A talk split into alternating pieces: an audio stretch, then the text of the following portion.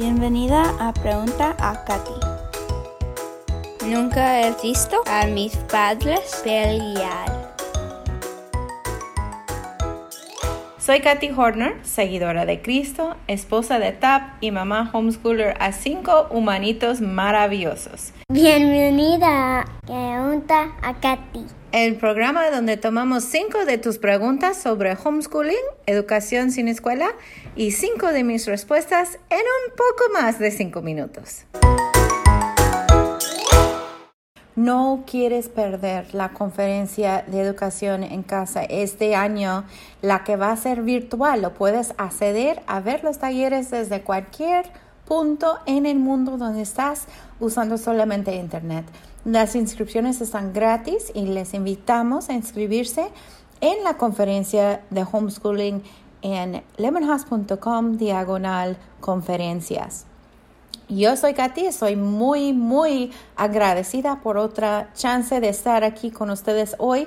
Tenemos cinco preguntas que vienen hoy de México, de Puerto Rico y de Estados Unidos, de mamás como tú que tienen preguntas en cuanto a cómo educar en casa a sus hijos y los estamos contestando ahorita mismo. La primera pregunta viene de Lisette y Lisette dice, ¿cómo puedo encontrar el método ideal para mis dos hijos.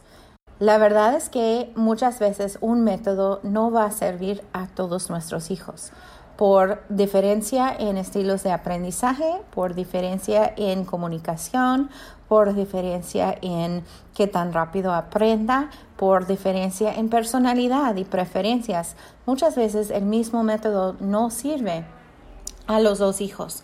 Entonces lo que recomiendo es que si no sabe evaluar bien, empieza con algo que sea fácil para ti, enseñar y entonces ajustar de ahí. Empezar con un plan, seguir el plan, ver dónde el plan está fallando, qué no está sirviendo y entonces buscar otro método o otro material para esta cosa. Nosotros empezamos con una compañía de matemáticas para nuestras hijas y para ellas dos sirvió muy bien. Pero cuando llegó a nuestro tercer hijo, varón, simplemente no estaba aprendiendo bien con matemáticas y tuvimos que buscar otra cosa.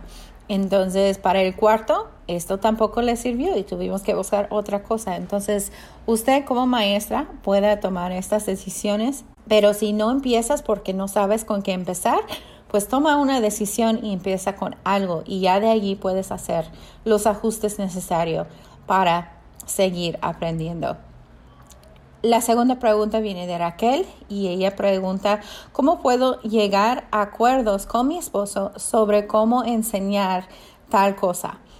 Bueno, nosotros en lemonhouse.com ah, ofrecemos una descarga gratuita para a ayudarte a poner metas en tu escuela y el enlace va a ser con las notas de este programa para que lo puedas buscar y descargar. Pero este esquema de metas te va a ayudar a poner en palabra tus metas para tu homeschool. Tiene metas de corto plazo y metas de largo plazo.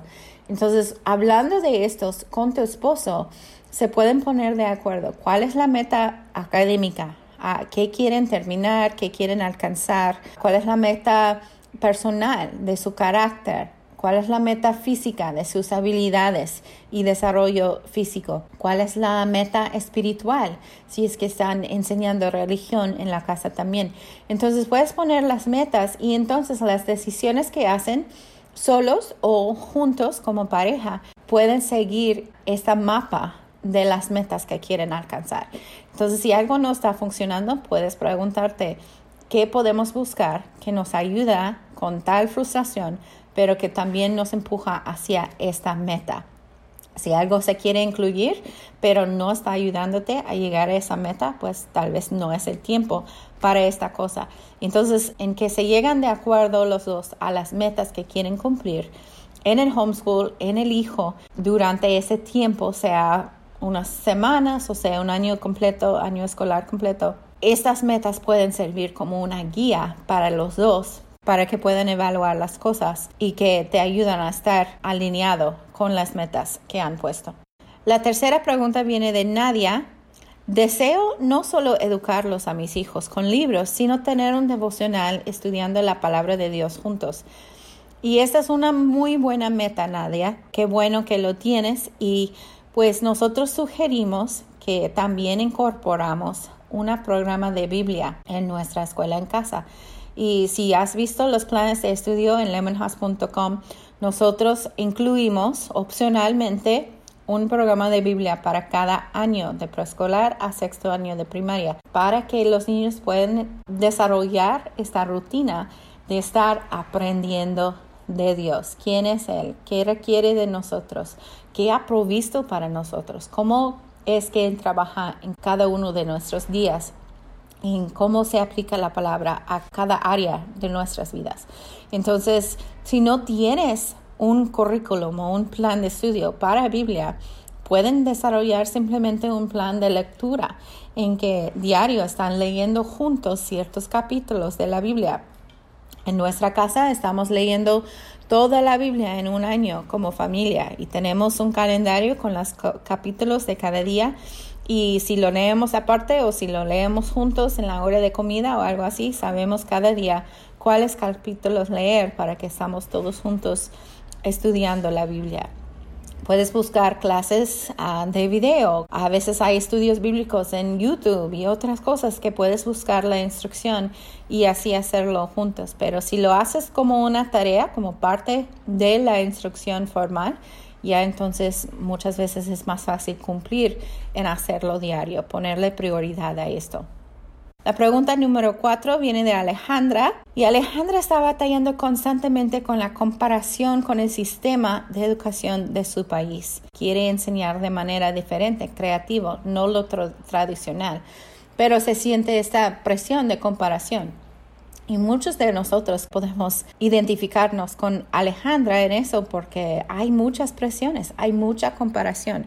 Cuando tú piensas en las escuelas públicas, ¿Qué están haciendo? Están metiendo muchos niños de la misma edad, no importa sus diferencias, están metiéndolos a un solo aula, con un solo maestra, y están diciéndolos que todos tienen que aprender la misma cosa, tienen que eh, ser evaluados de la misma cosa, quieren que ellos salen sabiendo las mismas cosas. Y más, quieren que ellos salen con mejores calificaciones de todos sus compañeros de estas cosas. Pero el momento en que se gradúe este niño de la escuela, nosotros los felicitamos por ser diferente, por poder conseguir un trabajo mejor que otros, por hacer algo diferente. Entonces, toda su vida estamos presionándole a ser igual que otros, pero cuando sea adulto queremos que sea diferente que otros. Entonces, eso es una, una equivocación y necesitamos ah, verlo. Una de las cosas mejores que, que, podemos hacer dentro de la escuela en casa es poder enseñar a nuestros hijos según sus dones, según sus intereses, para que se destaque desde niño en lo que es su don. No tiene que esperar para ser adulto, para tratar de destacarse en algo. Ya puede seguir sus intereses mientras está chiquito. ¿Por qué quiere que saber todo lo que los otros saben? Si va a destacarse en algo. Queremos que sobresale en algo, que sea un experto en algo, ¿no? Y no tenemos que esperar para que se gradúe para empezar a estudiar estas cosas. Le felicito que estás tratando de hacer cosas fuera de lo tradicional, siempre cuando es para el bien del niño. Y la comparación, pues nosotros lo batallamos en cada área de nuestras vidas. Pero ¿a quién debemos de estar comparándonos? Con lo que Dios nos pide hacer. Él es a quien vamos a dar cuentas. Él es quien tiene la opinión que vale más. Entonces, si Él te ha llamado a hacer algo, tiene un llamado específico también para su hijo. Le felicito en buscar ayudar a su hijo a destacarse, a sobresalir en lo que es sus talentos dado por Dios. La última pregunta de hoy viene de Tasha y ella dice, yo batallo con suficiente tiempo para hacer todo con el trabajo y la bebé más la educación. Y otra vez, cuando veo esos tipos de preguntas, pienso que estamos tratando de encajar a todas las diferentes áreas de nuestras vidas, separarlos. Y no debemos de hacerlo, debemos de mezclar estas áreas. No es hacer escuela dentro de la casa no es hacer trabajo fuera de la casa, no es cuidar la bebé en tiempos libres, es mezclar todas esas cosas en un estilo de vida de enseñanza. Nosotros podemos tener la bebé en la mano mientras estamos enseñando o leyendo un libro con el niño. Podemos incluir la bebé en las actividades que estamos haciendo. Podemos poner los horarios eh, para que podamos trabajar y regresando de trabajar hacer las tareas o hacer las tareas antes de entrar a trabajar. Podemos ajustar los horarios para que nos sirven a nosotros. Podemos ajustarlos para que sirven mejor a nuestra familia. La bebé sí necesita atención y los grandes también, pero puedes organizarte para que mientras la bebé tiene su siesta, tú estás trabajando con la grande o puedes hacer algo con los chiquitos y darles una actividad que pueden hacer 10, 15 minutos con tu atención en otro lugar ahí junto con usted o al lado o, en el cuarto de al lado o algo así, ¿no? Mientras trabajas con el grande para 15, 20 minutos y así manejarlo para que los dos aprendan de que mami sí me da atención, pero también tiene que dar atención a mi hermano y no están peleando por la atención porque saben que su turno viene.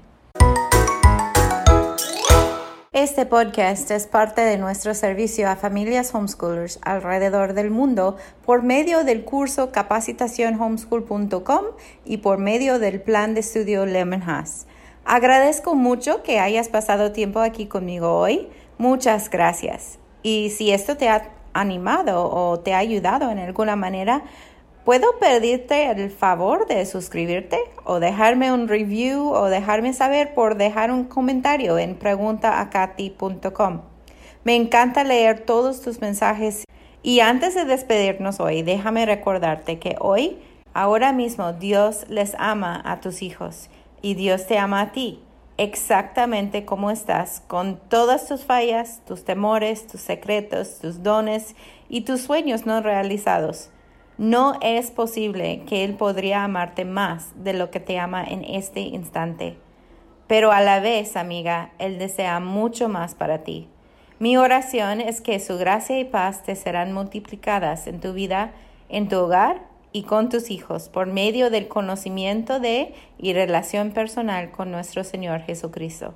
Te mando un abrazo virtual y nos vemos en el próximo episodio.